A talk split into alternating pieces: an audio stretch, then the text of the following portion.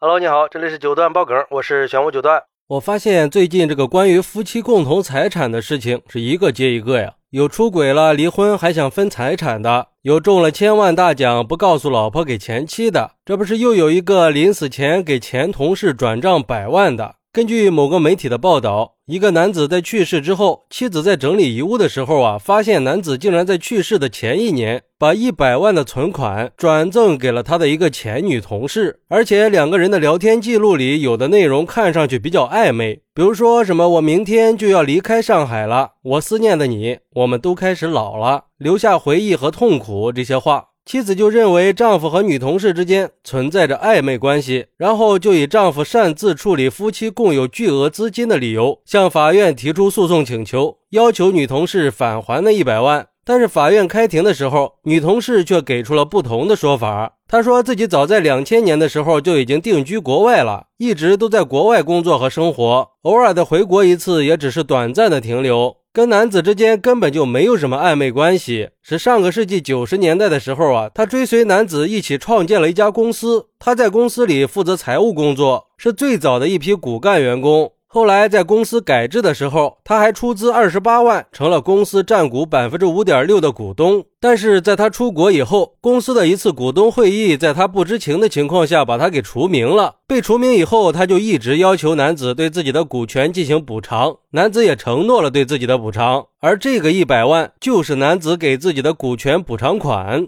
不过法院经过审理认为，夫妻俩人对夫妻共同财产有平等的处理权。而男子给同事转账的一百万是男子婚后所得，属于夫妻共同财产。但是男子在处分这笔钱的时候没有征得妻子的同意，属于无效处分。最后判决女同事返还一百万。好家伙，这故事够精彩的呀！而对于这个事儿，有网友就说了：这么明显的暧昧聊天记录还不够明显吗？而且如果是股权补偿的话，为什么不跟老婆明说呢？还要偷偷的转，说出花来，我都不信这是股权。你入股不是有入股凭证吗？拿出入股凭证，这钱就是你的；没有入股凭证，就是有问题的。那你是怎么吃下去的，就怎么给吐出来。如果说你有真凭实据，你可以接着上诉呀。反正我觉得这事儿没那么简单。还有网友说，这男人有钱了，都一个样，什么股权呀，他就是情人。我老公也在外边搞外遇，还是我们同一个小区的人，我该怎么去追呀？关键是我老公从来都不给我钱呀。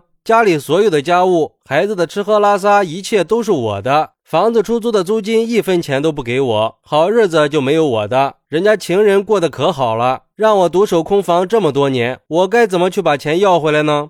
也有网友说，我觉得应该首先确定一下转钱的那个账户是不是公司日常业务的账户。如果是的话，就应该还给女同事。欠别人的股权就应该偿还。其次，他的股权收入是夫妻共同的，那欠款就不属于夫妻共同的了吗？而且，就算是不能证明是股权，那这个去世的人也应该有一半的资产处置权吧？按理说，这返还的话，也应该是还五十万呀。其实我觉得，不管是不是股权补偿，男子的这种做法都是不对的。如果真的是股权补偿，有什么不能说的呀？如果不是股权补偿，就更不对了，那就是背叛婚姻呀。这两种，不管是哪个结果，都是违背了夫妻在一起的原则的。一个是坦诚，一个是忠诚。我觉得只要是牵扯到夫妻共同财产的处置，就应该两个人商量着来，两个人都同意了以后才能去处置，最好不要去擅自处理，避免发生像今天这样的情况。当然，如果说你发现另一半把你们的夫妻共同财产给了别人，侵犯了你的合法权益，一定要勇敢的拿起法律的武器，维护好自己的家庭，可以直接去法院起诉，把钱要回来，只要证据确凿，完全没有问题。好，那你是怎么看待这个事儿的呢？快来评论区分享一下吧！我在评论区等你，拜拜。